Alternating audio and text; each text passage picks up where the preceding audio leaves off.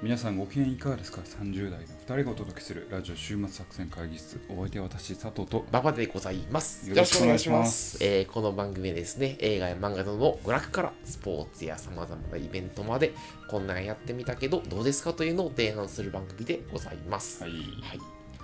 私、あのですね、はい最近なんですけど、はい鬼滅の刃の映画をですね、見に来まして、あはい。鬼滅の刃ですあのね無限列車のやつを見に行きまして、ああはい。鬼滅の刃ね。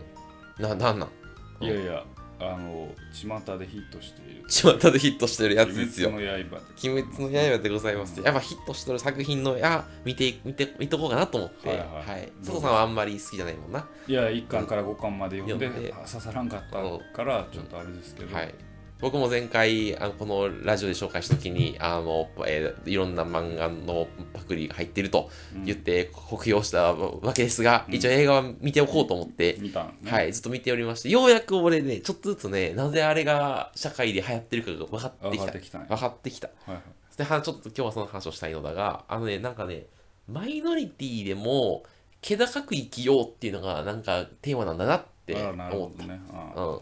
なんかその世間のあれに合ってるんや合ってる、なんかだと思う。なんか、その、炭治郎くんうん。はさ、なんか、あまあ、あの、両親を殺されてしまって、しかも妹が鬼になってしまって、まあなんかその、なんていうの、幸せな暮らしが剥奪されて、その、マイノリティ側に落ちたわけじゃない。うん。でもそれでも気高く生きるのね。すごい、うん。っていうのがいいんだと。でほら辛い辛い辛いけど頑張って気高く気高く生きるんだっていううん。炭治郎くんがかっこいいよねっていう。あそうなんや。そういうメッセージなんだでも逆に優しくねえなって思ってまうよね。で頑張れ頑張れ頑張れって言ってるからうん。あの優しくないんだけどまあでもねそこはあのその分た炭治郎くんが虚構で辛い辛い辛いでも頑張るってやってるところをみんなで応援することによってなんかあの自分も頑まあ虚構の世界ぐらいはみたいなこうん、でそれを応援することによって私も頑張ろうってなる。とあなるほど私もちょっとここら辺が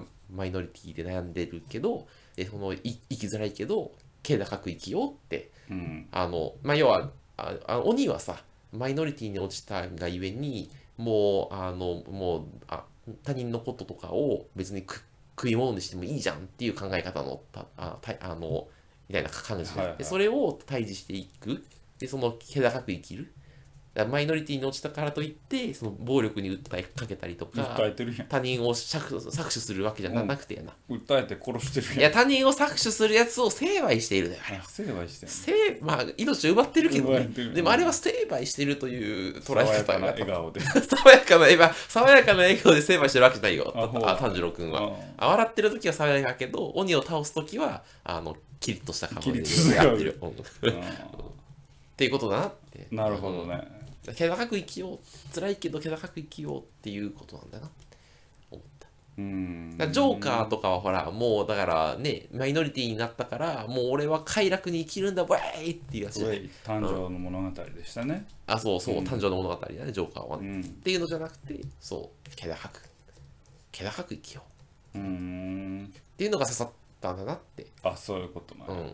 うんなんか割となんか、なんか一般的にさ、広く受け入れられやすい物語じゃない？みんなその、ある、どこかの面ではマイノリティで、まあマイノリティやしねうんで、なんか今はどっちかっていうと、快楽して、快楽主義でい生きるんだ、快楽主義でみんな生きればいいんだろ？みたいな考え方人が、あの、多く占めてるな中で、気高く生きようよって。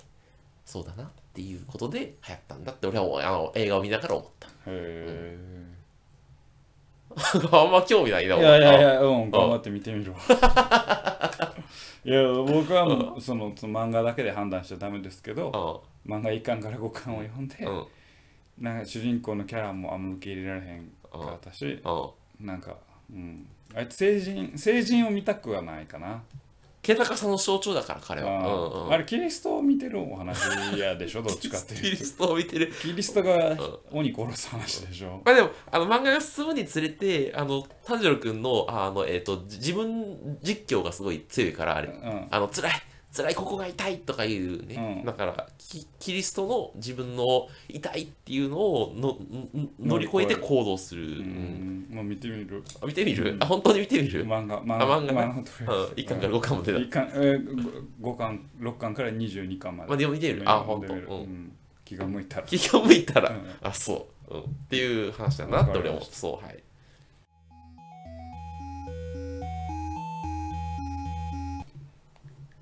さあ今日も会議を始めていきましょう。ほい。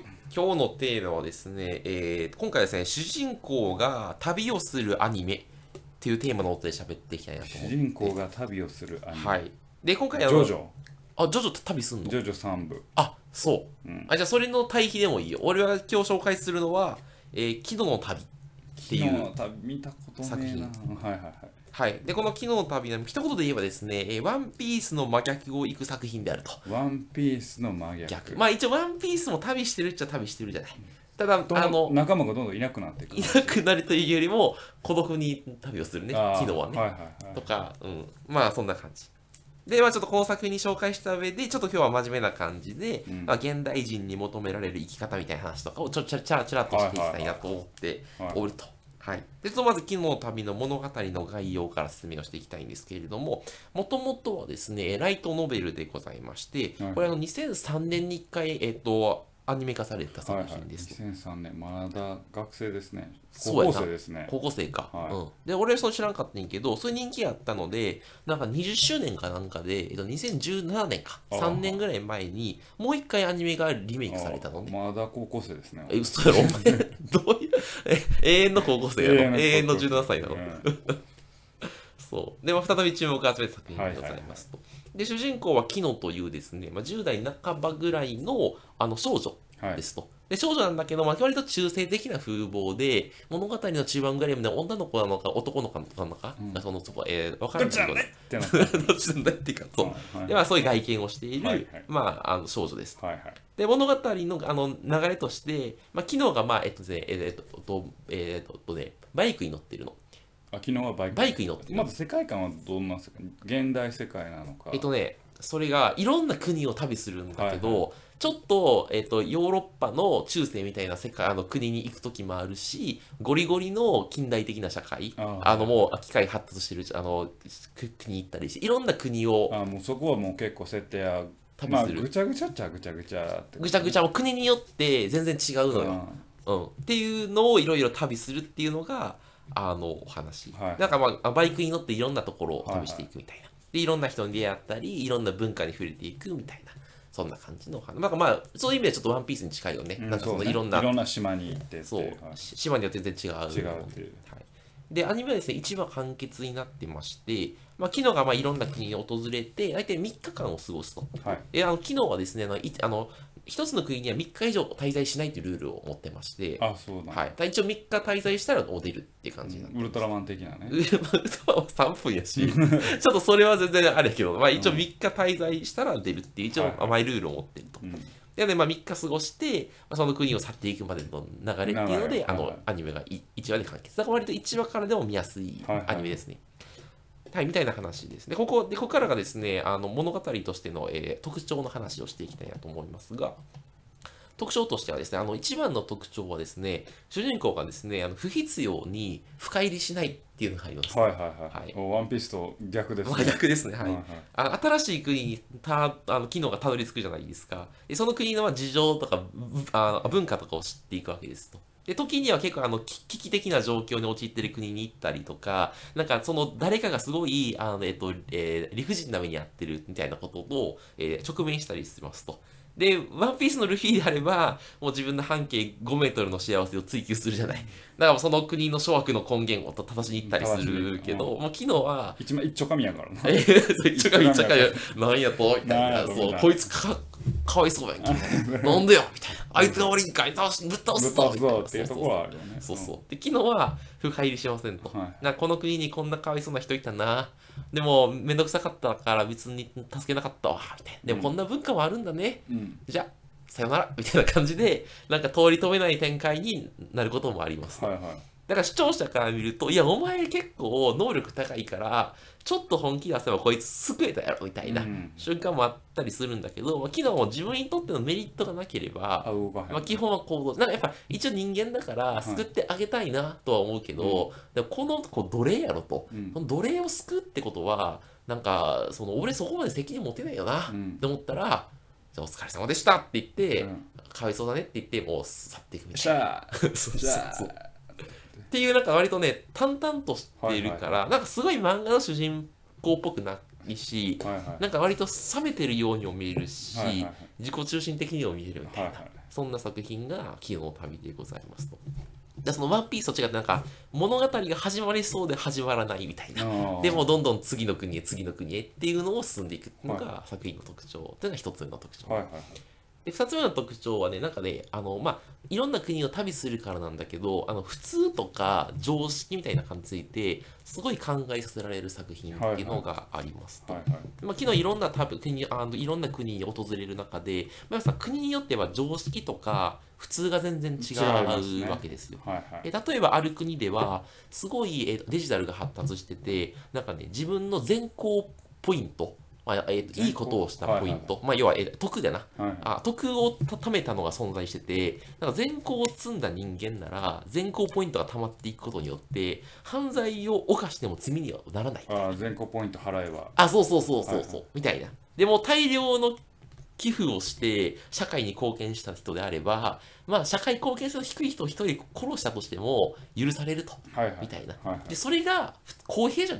ないかっていう考え方をして国があるのね、はいはい。はいまあなんか貢献してる人が一定貢献しないことしてもまあいいだろうみたいな、はいはい。っていう考え方をしているような国。っある意味合理的っちゃ合理的あそうそうそう。ん。はていうのがあの、えっと普通とされてる国に行ったりしますと。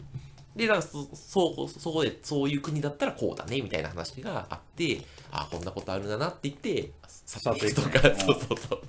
とかあとなんかあの例えばある国では人は人が凶悪犯罪を犯すのは電波塔から流れてる電波が人の脳に干渉したせいだって考えられてる国があると。うん。電波系やな。電波系も電波系やな、うん。だから人を殺したとしても、まあ、罪には問われないみたいなこと、うん。だから結構だからその国の人はなんかえっとね人をあの性善説を信じてるのよ。人は普通はこんななんか凶悪犯罪なんて起こせるわけがないと、電波のせいだと、っうん。て思っててだからその考え方を否定するってことは、うんあ人間を否定するってことだから、はいはい。みたいな感じになっていると。はい、で、ちょっと待ってね。で、なでそんな感じで、あの昨日はあ旅人でも、いや、いろんな国を巡ってますと。なので、いろんな国を巡ってるからこそさ、やっぱこういう文化はおかしいとか、うん。こういう常識はあんまりだみたいな、割とフラットに。横断的な視座を持ってるじゃない、はいはい。いろんな国を知ってるからこそね。なんだけどあのそそこにふ住まう人々はもうこれが普通やろとかこれが常識だろって考えてるから、うんなんかやっぱそこには考え方のギャップがあるみたいな。はいで割と視聴者は旅人としての機能の目線から物語を眺められるからあこうこの国はこういう文化があってこういう常識を持ってるけどちょっとその昨日とは距離感があるなみたいな。うんでも昨日はこの3日間でそれを変えることもないしあのおこがましいしまあこういう文化ならこうだなっつって勉強だ勉強だったわっつって 去っていくみたいな。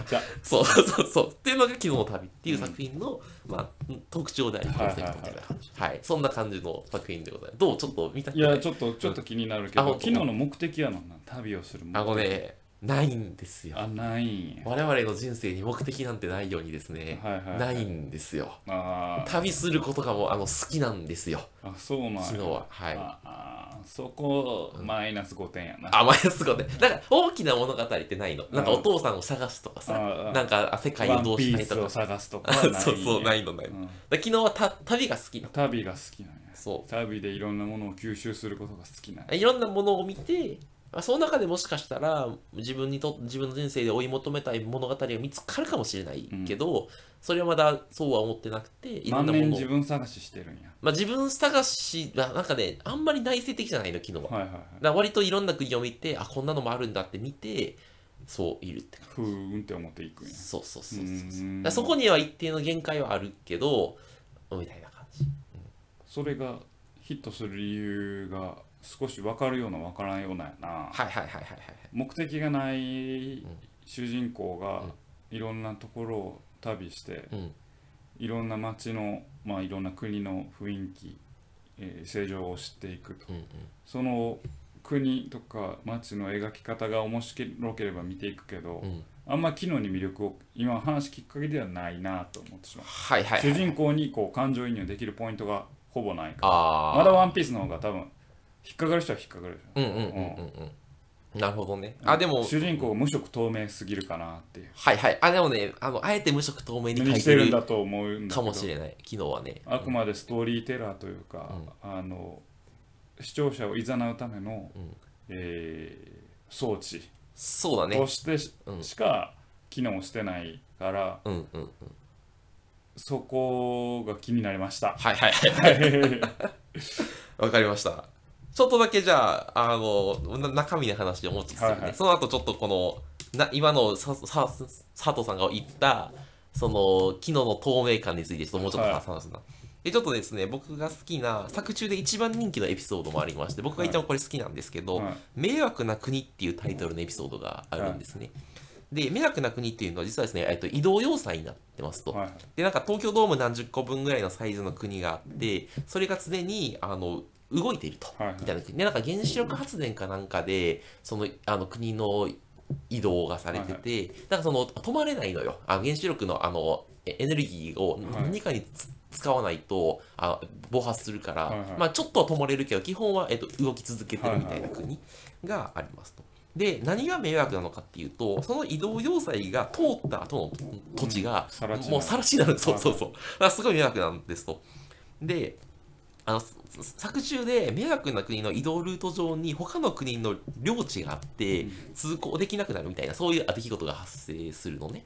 でその時迷惑な国は初めあのどう迂回すれば一番迷惑かからないかって考えるんだけど迂回路ないぞと、うん。いうことが分かってきてじゃあもうそのまま突っ切るかっつって、国をバッツ突っ切っていくのね、でそしたらまあ通行される側の国としては本当もうたたまったもんじゃなくて、はいはい。まあ、その通行上にあるあ家が持ってる人とかがギャーって「やめてくれ!」って言うんだけどもう移動すあの迷惑な国はダーッて進んでいってそうみたいなことがありますと。で割とそのめ迷惑な国の人とかあ昨日もそこに乗ってるんだけど割とそのえっとなんかそう無表情な感じ。でまあしゃあないわなみたいな感じでまあ縦断していくみたいな。そうそうそうで視聴者からするとなんだとこれ？うん。迷惑な国ってなんやねんと、め迷惑やなってすごい思うんだけど作品が進んでいくうちにちょっとね視点が変わってきてうん。なんかね横断される側の国はどうやらなんか人々の移動を妨げるように、えーえーと都市を作ってるのね、うん。なので、そのだから通行料で設けてる国であるっていうことが判明してきますと。で、なんか通行料によって経済が支えられてるっていうのは、まあ、その国にとっての普通とか常識なんだけど、まあ、迷惑な国側の常識からすると、通行料を取る国の態度ここそが、うんおおかしいおかしいと思うじゃない。だからそのふこっちの国の普通とこっちの国の普通が対立するのね。でも、だからもう、なるべく迂回路は探すけど、なかったから、まあ、行きました行きますわみたいな感じに行きますと。で初めはその家をぶっ壊される人がかわいそうみたいな視点で物語を見るんだけど、まあ、なんかだんだんああまあそっちの論理もわかるよな、うんみたいな風に分かってきますと。であとね物語の最後に迷惑な国の割とえ偉い人が言うセリフがいいんだけど人間は誰しも誰かに迷惑をかけずには生きられないっすよね。うんまあそれと同じですよねこれ。って言って最後その物語が終わるんだけど、あなんか深いなと思って、あうん。割と個人的な好きなセリフ、はいはい。で、まあ、なんかやっぱ何らかの価値観のもとで幸せに生こうといやあのい生きようとするとさその過程でやっぱ別の価値観を持つ人たちをあの踏み倒してでも生きないといけない時ってあるじゃない、うん。でみたいなのを描いてるみたいな、うん。だから誰しもみんな迷惑な国的な態度をうん。取っとるのかみたいなのを、あそれ、めっちゃワンピースっぽい話や。んあそう？じゃない？あでもえっとね自覚的よ。あー。その迷惑をかけているということに。ことななるほど、なるほどね。でも仕方ないってコミットしてるというか、うん。き決めて迷惑をかけるっていう。だからタイトルが迷惑の国ってやってるじゃん、うん。ワンピースのやつとさ迷惑の主人公っていうやつで あやってるようなもんだから。そう。っていうのがねあなるほのどね。昨日の旅はい。はいはい、でここからがですねちょっとあの生き方の話に行きたい、でちょっとその今言ってきた昨日の魅力みたいな話に行きたいんですけど、あのですね旅人として生きるか村人としてい生きるかっていうのが、なんかねあの大きなテーマなんじゃないかって僕は思ってますと。で昨日の旅はどっちかっていうと現代人の新しい生き方みたいなのをちょっと若干き、極端に提示している作品なんじゃないかと思ってます。いいねいい視点だねでなんか村人っていうのはさ要は伝統的な共同体から、えー抜け出せなくなった人、うんうん例えばそのある会社にずっといるとか、えーある村にずっといるみたいな、はい。でこの村に生まれたからにはなんかそのこの村のために働きこの村の娘と結婚しこの村のために働いて人生が終終わるみたいな、はいはい。とかあのこの会社で生きる。生きるってただそのはい。この会社の中にはなんか謎謎のルールとか文化があってそれに若干そのえっと理不尽なことであってもし従わなければならないみたいな、っていうのがまあ村人なわけだで昨日は旅人だからその村を転々とするわけやな。なんかその例えばあのいろんな会社を転々としてなんかあのそこでまあなんかすごいなんか濃密な関係は築けないんだけど、なんかそその場でその流動的に生きる。っていう感じなんじゃないかと思ってそれはなんか二択なんだなうんうん。みたいな。でなんか多分ああのねちょっと3日間は短すぎると思うの。うん。でもなんかあの現代人ってどっちかっていうとさ一つの共同体にガッて生きるというよりは、まあ、なんかあんまりべったりそのその人とも物語を築くというよりはもうちょっとじじあの自由に生きることを好むじゃない。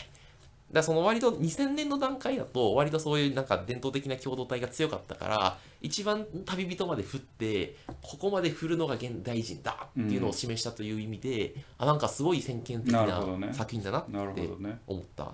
うん、とで佐藤さん的にはどう？でいやその視点は面白いと思うけどあのえっと面白いと思うんですよ。うんうんうん。でも一一つ思うのはえー社会にアイデンティティをコミットしないそれが現代人の生き方だようん。っていうのはまあわかると。うんうんじゃあ多分だその場合ってうん。主人公は無色透明であるはずはないかなと本当は思うんですよ。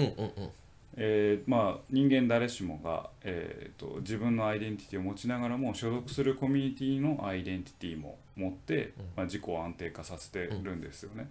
で今そのコミットすべき、えー組織なり家族なりっていうのがかなり流動化してて、うんうん。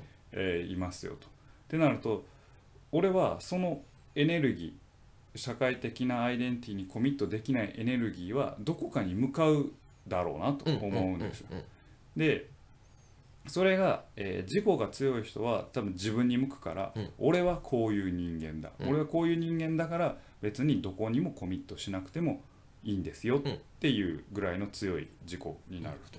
で、えー定められない人が心精神的なバランスを崩して、えー辛くなっていくのかなと、どこにもだって私ってどこの誰なんだろう。私 A 社にもいて B 社にもいて C 社にもいて。でも私って本来何何何者なんだろうっていうので、うん。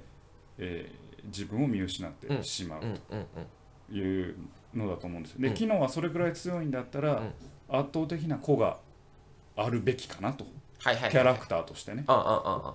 私と思うんだけどなんかそれが今のお話からはあんま伝わってこないかなああそうね、はい。確かに。はい。それはそうかもしれない。昨日はなんか何のために生きるのかとかはない、うん、もう、うん、たそうそういろんなのを見るからた楽しいっていちょっとうので淡々としすぎてるかなと思う、あのその現代論にするには淡々とした主人公すぎるかなって思う、はいはいはい。あもうちょっとね多分実際はえっ、とねなんかこの国でこんな生き方ができるんじゃないかと思って生きようとするけど失敗してじゃあやっぱりこの国はささようなら次の国へ。結局じゃあ自分探しをしているってことなのまあ自分探しというよりはあのコミュニティの中で自分の役割を獲得しようとして、うん。試行錯誤して失敗するとか、まあ、一定成功して、えっとその中でやっぱり離れようっつってどっかで離れてみたいなのがくく繰り返すのがおそらく現代的、なる現代ってああなるほどね。うん。まあ、そこで一定成功してずっと定住するかもしれないし、うん。なんかやっぱちょっとえ嫌だなって思ったらあのき気軽にいろんなコミュニティに行ってなんかいいろいろやってみてみたいな試行錯誤をずっと繰り返し続けるみたいなのなるがほどね。おそらく現代的かなって思う、確かに現代的っちゃ現代的やけど、うん。そうですね。そのそうね。さまあ現代的というかこの仕事こう全然昨日の話違うけど、うんうんうんうん。もう圧倒的な子じゃないとさ、そう渡っていけないと思うんですよね、はいはいはいはい。この今の世の中を、うん。それをみんな自覚的なんだろうかっていう。ああうん。まあ強強くないとね。うん渡れないよね。あの終身雇用クソくらえみたいなうん。ことを言って、あの言ってまあいろんな今転職があれなんだって言ってるのはなんかやっぱできる人たちだけなんじゃないかなって僕は思ってしまったりするんですよ。で結局自分に振り返った時にやっぱりどこの会社行ってもあの勝てるぐらいのスキル持っとかへんとなって常に思いますけどあのそういう意味ではその昨日の旅に当てはめた時に、うん。いろんな国を渡り歩けるうん。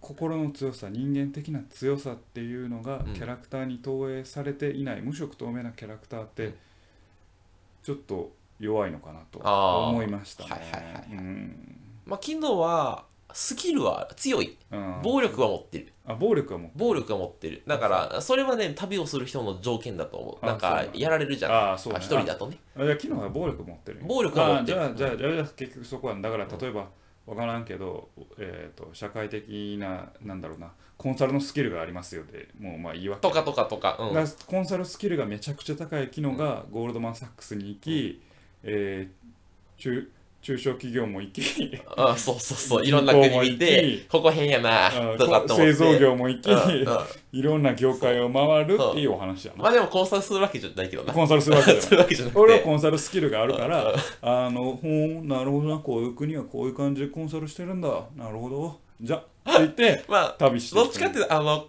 か金持ってる人に近いな。すごい金持あってて金持ってて。そう俺は別に金あるから別にいいんだけどいろんな国見てほほうと思ってう。うんそうそうそうそうみたいな。上から目線なの上からまあ、まあ、なんていうのそんな機能は上、まあ、ちょっと上から目線のとこあるからちょっとあの、冷めた目でいろ冷んなのめてるんや。まあて、だからこそして作品として面白いんやろうな。でも確かに人間の生き方に拡張すると、うん。木のみたいな生き方はできませんよっていうアンまあチテーゼにはすごくなってると思う、そうかもしれないね、うん。でもなんかその伝統的な共同体に縛られている人から見ると旅人っていうのはある種まあその、あのたわかるわかる。対極的でその自由でその憧れ的な生き方になる見えると思うのね。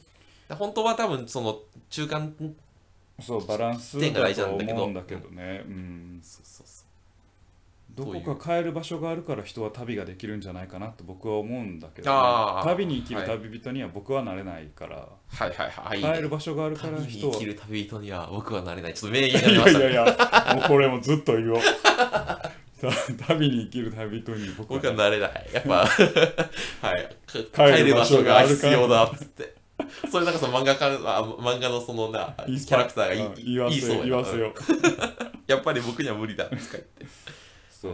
で昨日はだから、うん、なんで昨日の旅に出てくるほあこの他のキャラクターもいて同じように旅をしてるんだけどそういうの人たちは、えー、と国を探しているの、うん永住する国を。永住する国を探してるけどなんかあのいろんなんか例えばその電波の国とかであればそのあ電波はあの人を殺しても電波のせいとかって思ってる国とかがあってそれがあ相入れなくてどうしても去っていくとか定住する国がそのなかなか見見つけられないキャラクターっていうのもいる。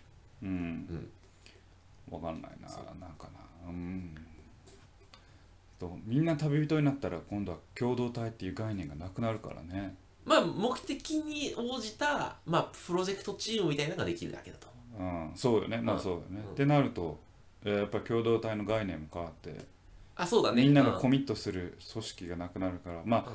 そうなると多分反作用が起きるんやろうね。反作用。うん。うん、その流れの反作用として俺はここに定住しますみたいなああまあそれの流動的なやつに耐えられなくなる人はたくさんいると思う。だろう。ね常になってさだってなんかこの村っていうかこのコミュニティの中で俺はこういう役割を果たしてるって安心じゃない。うん。だそのコミュニティがさなんかあのも目的がなくなった瞬間さほあ消えるわけじゃん。そしたら常に自分の役割をさ探し続ける探し続けないといけないのはすごい大変だよね。よだから子が強くないと旅人はできない、できないできないっていうそう。そそう。だからそういうススキルが現代人はもともつつけないといけない。常に。だからそう結局強くないと旅人にはなれない。そう。いうことやな。そうそうそうそう。強いか金持ってるか、うん故郷がないと人は旅人にはなれないそういうことだから旅に生きる旅人には僕はなや。れない お前はちょいちょい名言を言おうとしているような、さっきから。名言の方に持っていこうとしているような、これを俺の話を。これを。を言えば、うん多分人笑い起きるなという計算のもとに言うと思う そうかあ、笑いを起こそうとしてたよ、さっきからな。あのなんていうかな、笑いのない週末作戦会議室はじゃがいものないお前また名言を言おうとしてるよ、さっき。笑い取りに行こうとしてないん。や。やっぱ名言言おうとしてるよ、お前。ーじゃがいものないカレーってどこか 続けるやん。物物足りない気持ちがある。それはもう足れへんよ、じゃがいもないたカレー。ホテルのカレーはドロドロに溶けてエキスが全てドロドロになった。一体な一体化したルーがご飯の上にかかってるからカレーとルーだけでも感じられる味の幅層っていうのが深いつまりドロドロの液体になってしまえば人間は一つになるんじゃないこれが人類保管計画である 最後エヴァンゲリオンになってる。カレー論に行って、そこからエヴァンゲリオンに落ち着く。そうそうはい。はいありがとうございますはい、みたいな感じ。だからちょっとなんか、まあ、あの、なんていうの、すごい、なんていうんだろう、まあ、一番振り切ったのが旅人はいだな。でも、本当は多分その中間にあるんだが、まあ、いろんななんか伝統とかを見て、そう。で、まあ、自分があはめ込めないので、まあ、いろいろそう、旅をするっていうのが、あの、昨日の旅だな。そういう意味では、そのワンピースと全く真逆だなっていうふうにでもう一個俺ねななぜこの旅の話をしようかと思うと、えっとね、え魔女の旅旅っていうアニメがですね。この,、はいあの秋アニメっていうの、はいもう今終わったんだけど、はいえ全10 12話でやってたんですよこの冬アニメで。で同じような展開であのちょっとね昨日の旅に、えーえー燃えない要素を入れた。あ燃えない要素入れてそうそう魔女なのよ主主人公は。あの,、うん、あの割と綺麗なはい。魔女で、でそおっぱいも大きいんやろどうせいやそうではないあそうでもないそこはね貧乳派をねああの貧乳派の方をうん支えてるキモなんでやねん、お前。おうん、まあ、それはええわ。うんはい はい。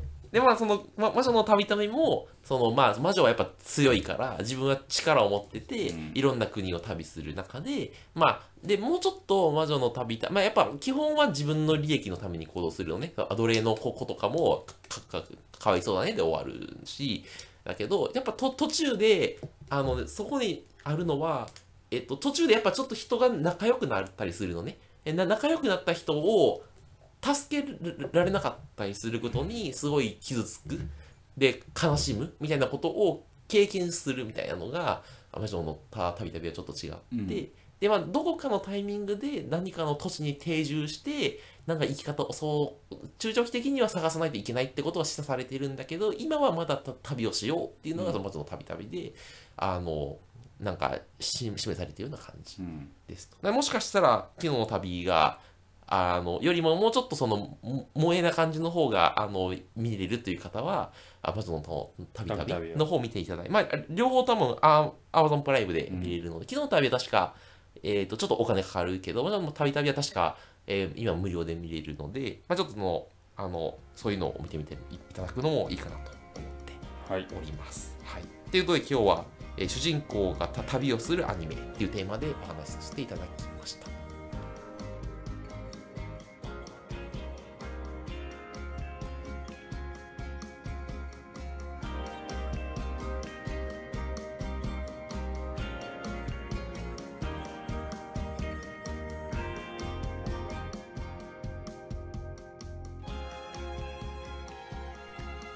週末作戦会議室でお便りをお待ちしております。お便りはポッドキャストのメモ欄に記載されたリンクよりアクセスいただき、週末作戦会議室ホームページ、メールフォームよりお願いします。またツイッターもやっています。週末作戦会議室ぜひ検索ください。お便りはツイッターにいただいても結構でございます。あのーですねさっきの旅の話。旅と、う。んまあ個の強さという話で、うん。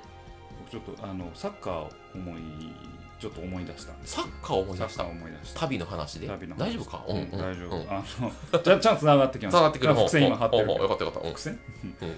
あのいろんなクラブを渡る人をジャーニーマンって言うんですよ。じゃあ、ジャーニーマンジャーニーマン。旅人や。旅人であの一つのクラブに、まあ、最近あの最近去年ですね、うん。え中村健吾選手が引退しましたけど、うんうんえ一つのクラブで18年うんうんうんうん。やりきって、うん。川崎フロンターレで18年やりきって、まあ、ワンクラブワン。うんうんうん。として、えークラブの、おまあ、フラグシップというか、あの代表的な選手になったと。うんうんうんうんでえーっと